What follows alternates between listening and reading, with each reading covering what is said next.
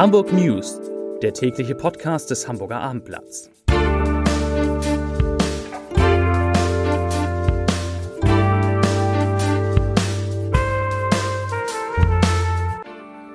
Hallo und herzlich willkommen.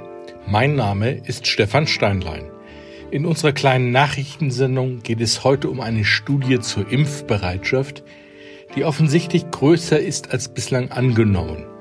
Es geht um eine Impfaktion in der Elbphilharmonie, um den Betrieb der Hamburger Kitas im Winter, die ersten vorbereitenden Arbeiten für den Bau des Hochhauses namens Elbtower und um Bußgelder für weggeworfene Zigarettenkippen. Und es gibt Neuigkeiten vom Jump House, also den Trampolinhallen, unter anderem in Stellingen und in Poppenbüttel. Doch zunächst, wie immer zu Beginn unserer Nachrichtensendung, geht es um die Top 3, die drei meistgelesenen Artikel auf abendblatt.de. Auf 3 schlechtestes Spiel. HSV kämpft gegen neue Wirklichkeit. Auf 2 Spieler sackt zusammen. Spielabbruch beim SV Alten Gamme. Und auf 1, also der meistgelesene Artikel, mehr Neuinfektionen, Inzidenz in Hamburg steigt deutlich. Und damit kommen wir zu den Nachrichten des Tages. Die Impfbereitschaft in Deutschland war noch nie so hoch wie heute. Nach einer europaweiten Umfrage des Hamburg Center for Health Economics von Professor Jonas Schreiöck, der ist gleichzeitig auch Sachverständiger für die Bundesregierung, wollen sich 82 Prozent der Deutschen gegen Corona impfen lassen oder haben das bereits getan. Der Anteil der Impfverweigerer sinkt von 19 auf 13 Prozent.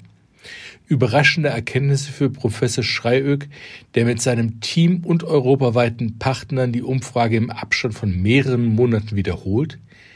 Die strengen 2G-Regeln oder das Ende der kostenlosen Tests lösen bei den meisten Impfverweigern eher eine Trotzreaktion aus als ein Nachgeben. Die meisten ungeimpften, nämlich 74 Prozent, halten die Impfung für nicht sicher genug. Das war jetzt ein Zitat.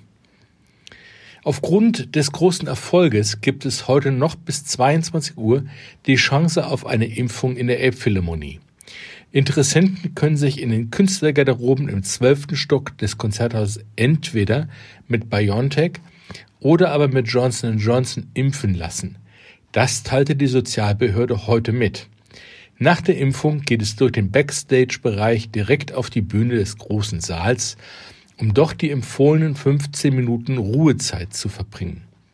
Eine Anmeldung ist nicht möglich und auch nicht notwendig.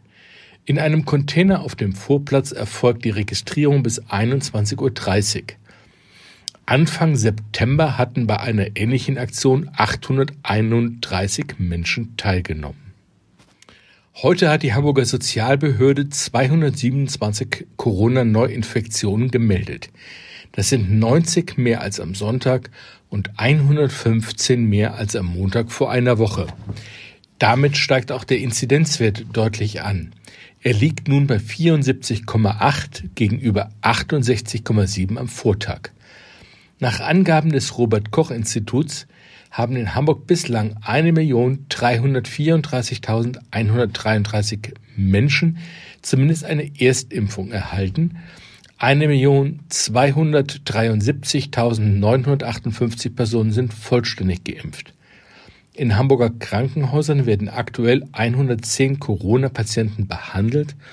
35 Menschen sind so schwer erkrankt, dass sie intensivmedizinisch betreut werden müssen. Bleiben wir noch beim Thema Corona. Hamburgs Sozialsenatorin Melanie Leonard von der SPD geht davon aus, dass der Kita-Betrieb auch über den Winter, ich zitiere, relativ uneingeschränkt gewährleistet werden kann. Grundsätzlich gelte aber, sollte es eine neue Dynamik geben, werde die Situation auch neu bewertet. Das sagte Melanie Leonhardt auf dem Instagram-Kanal der Sozialbehörde. Kommen wir zum nächsten Thema. Der Startschuss für den Elbtower in der Hafen City ist gefallen.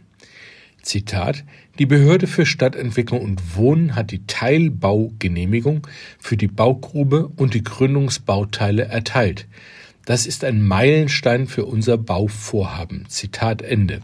Das sagte Torben Vogelgesang, der Standortleiter der Firma Siegner in Hamburg. Jetzt, wo die Teilbaugenehmigung vorliegt, werde mit der Erstellung der Baugrubenerschließung begonnen, sagte Vogelgesang weiter. Für die Baugrube werden etwa 130.000 Kubikmeter Erde ausgehoben.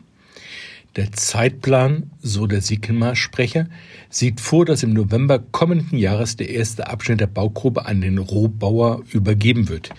Die gesamte Baugrube soll Anfang 2023 fertig sein, sagte Vogelgesang. Bislang war die Fertigstellung des 245 Meter hohen Wolkenkratzers bis zum Jahr 2025 geplant. Ob der Termin zu halten ist, ist unsicher. Dem Hamburger Abendblatt sagte Signer-Sprecher Vogelgesang, es könnte auch Anfang 26 werden. Interessant, noch gehörte Signar das Grundstück gar nicht. Dem Vernehmen nach wird die Übergabe des Geländes erst im kommenden Jahr erfolgen. Ein ganz anderes Thema. Wer meint, in Hamburg eine Zigarettenkippe achtlos wegwerfen zu müssen, muss künftig deutlich mehr dafür zahlen. Das Bußgeld wird von 20 auf 40 Euro verdoppelt.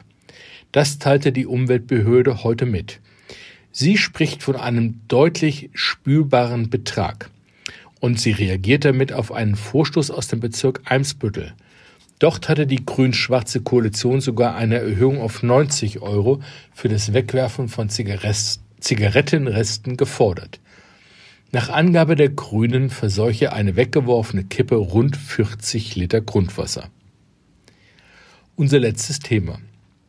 Vor sieben Jahren gründeten Christoph Achmadi und Till Weiz ihr erstes Jump House in Hamburg.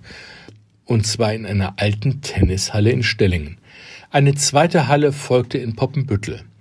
Im Jahr 2016 gewannen die beiden Geschäftsführer, die sich seit der Schulzeit kennen, den Hamburger Gründerpreis. Nun haben sie die Anteile an ihrem Unternehmen verkauft. Das Unternehmen mit Zentrale in Winterhude gehört jetzt zu 100 Prozent der norwegischen Park Invest, die wiederum gehört zur Rush-Gruppe. Das teilte Jump House heute mit, ohne aber finanzielle Details des Deals zu nennen. Das Osloer Unternehmen betreibt bereits 19 Trampolinparks. Im Zuge der Transaktion sind Walz und Ahmadi seit dem 1. Oktober nicht mehr länger als Geschäftsführer des Jump House tätig, sondern sie werden Gesellschafter der Muttergesellschaft. Damit sind wir am Ende unserer Nachrichten angekommen. Ich danke für die Aufmerksamkeit. Ich wünsche Ihnen einen schönen Abend. Machen Sie es gut. Tschüss.